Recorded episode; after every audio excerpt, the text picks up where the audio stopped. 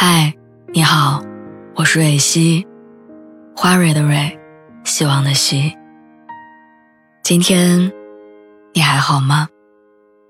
你可以在微信公众号和微博中搜索“蕊希”，每天晚上我都会用一段声音陪你入睡。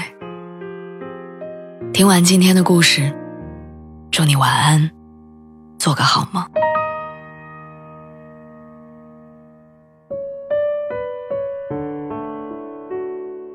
我记得我曾经在一个音乐播放软件的热评里看到过这样一段，说到了一定的年纪，我们就必须扔掉四样东西：没有意义的酒局、不爱你的人、看不起你的亲戚和虚情假意的朋友。对很多人来说，在这四样东西当中，最难的就是对爱情的断舍离。我们总会因为种种原因坚持不该坚持的，爱一个不爱自己的人。总认为只要足够努力就能改变结果，就像山下英子在《断舍离》这本书里写的那样，断舍离不是一场悲伤的道别，而是一次跟自己以及与留在你世界里的人与物的崭新相遇。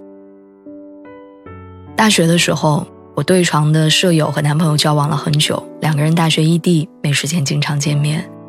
有一年的五一假期，舍友没有提前告诉男生，就去到他的学校，想着这么久没见，准备给男生一个惊喜。可是他还没有走进校门，就看见男生和另外一个陌生的女生牵着手走进来，两个人就像是热恋情侣的模样，嬉笑打闹。舍友极力地控制着自己想要上前质问的心情，最后转身离开，没有告诉男生他来过。回来之后，我问他为什么。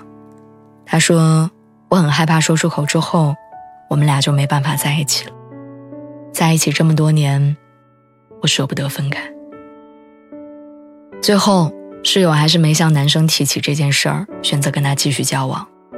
因为害怕失去，所以他刻意忽略掉这段感情里的不好，但并不是让自己看不见这件事儿就不存在。”后来两个人结婚没多久，室友就发现男生婚内出轨。那一刻，他曾经的种种坚持都被撕碎，他没有办法再骗自己，只能选择离婚。他说：“如果当初恋爱的时候我果断一点，应该就能少吃一些婚姻的苦。”在面对垃圾感情关系的时候，当机立断的行为好像真的很酷。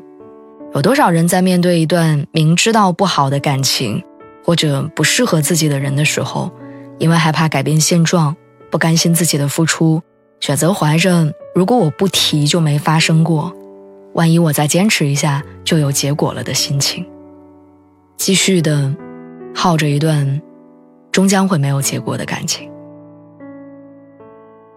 我记得蔡康永曾经说过，他说：“如果能够很好的断舍离，你会发现。”人生原来有一万种可能，舍得让你的东西到新的主人手里，它也是一种勇敢。人生就像是一间屋子，随着年纪的增长，屋子里的东西会变得越来越多，不断占据着你房间里的空间。学会及时的对屋子进行断舍离，果断的丢掉那些坏东西，我们的人生才会有更多的空间存下美好。最重要的是，面对感情的时候，千万不要因为害怕改变而选择逃避。愿你终能找到一个让自己变成更好的样子的那个人。晚安，祝你好梦。